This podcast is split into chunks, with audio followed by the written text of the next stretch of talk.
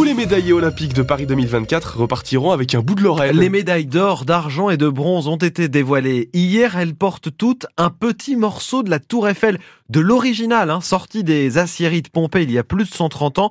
Emma Sarango a assisté à cette présentation chez le joaillier Maison Chaumet, Place Vendôme. On savait le goût de Paris 2024 pour casser les codes. Que euh, nos médailles euh, se distinguent. La passion aussi pour les emblèmes. On doit mettre notre plus grand symbole. Mais il faut bien le reconnaître, Thierry Reboul, directeur de la marque, nous a tous laissé bouche bée. Les médailles vont être faites en or et en tour Eiffel, en argent et en tour Eiffel, en bronze et en Tour Eiffel. Plus précisément, du fer pudelé acheminé de Lorraine il y a plus d'un siècle par Gustave Eiffel. Il existait dans un hangar qui est tenu secret euh, dans la euh, banlieue parisienne des morceaux de Tour Eiffel d'origine. Au fur et à mesure des modernisations de la tour, euh, des morceaux de Tour Eiffel qui étaient ôtés et qui étaient stockés dans le plus grand secret dans ce hangar. 18 grammes de métal de couleur grise insérés au cœur de la médaille sous la forme d'un hexagone, évidemment. Et ce n'est pas tout. Sur l'envers, on retrouve les figures imposées, l'acropole,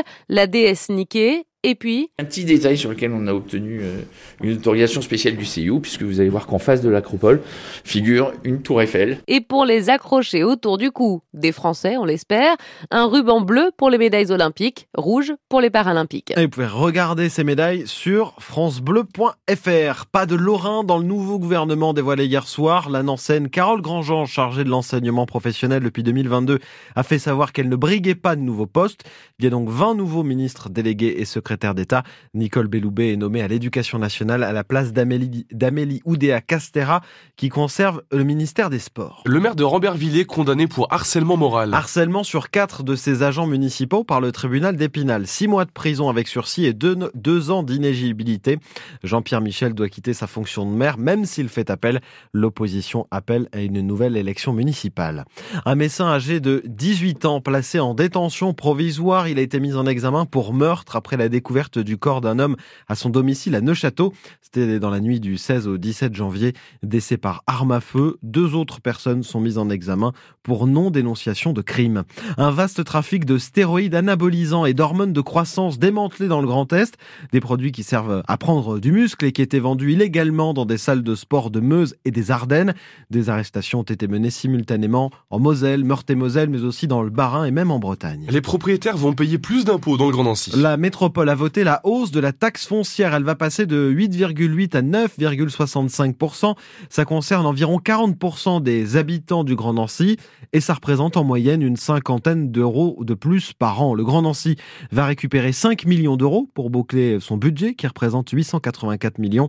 Les impôts, c'était le dernier levier à activer d'après le président du Grand Nancy, Mathieu Klein la poursuite des transformations que nous avons engagées. Je pense évidemment aux transformations sur les, mobilités, la poursuite du plan métropolitain des mobilités, mais aussi un plan d'action en faveur du logement, notamment pour euh, faire en sorte que plus de logements sociaux soient construits sur le territoire du Grand Nancy. Dans un moment euh, qui est un moment difficile, il faut que euh, les grands engagements de la métropole pour le chauffage urbain, pour les routes, pour l'éclairage public soient préservés, la qualité, le niveau du service public soit préservé. En 2024, je ne peux que constater que nous sommes arrivés au pied du mur budgétaire. Depuis trois ans maintenant, c'est une succession de crises. Tout ceci nous conduit avec euh, un autre constat, euh, celui de recettes qui sont insuffisantes. Après avoir fait des efforts importants déjà sur la réduction des marges de manœuvre, il reste encore aujourd'hui un, un, gap de 5 millions d'euros que nous proposons donc euh, sous forme d'augmentation très modérée de la fiscalité pour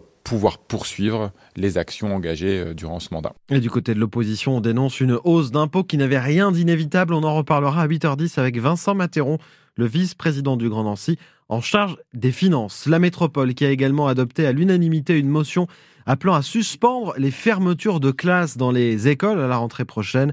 25 classes doivent fermer en septembre dans les 20 communes de la métropole pour seulement deux ouvertures.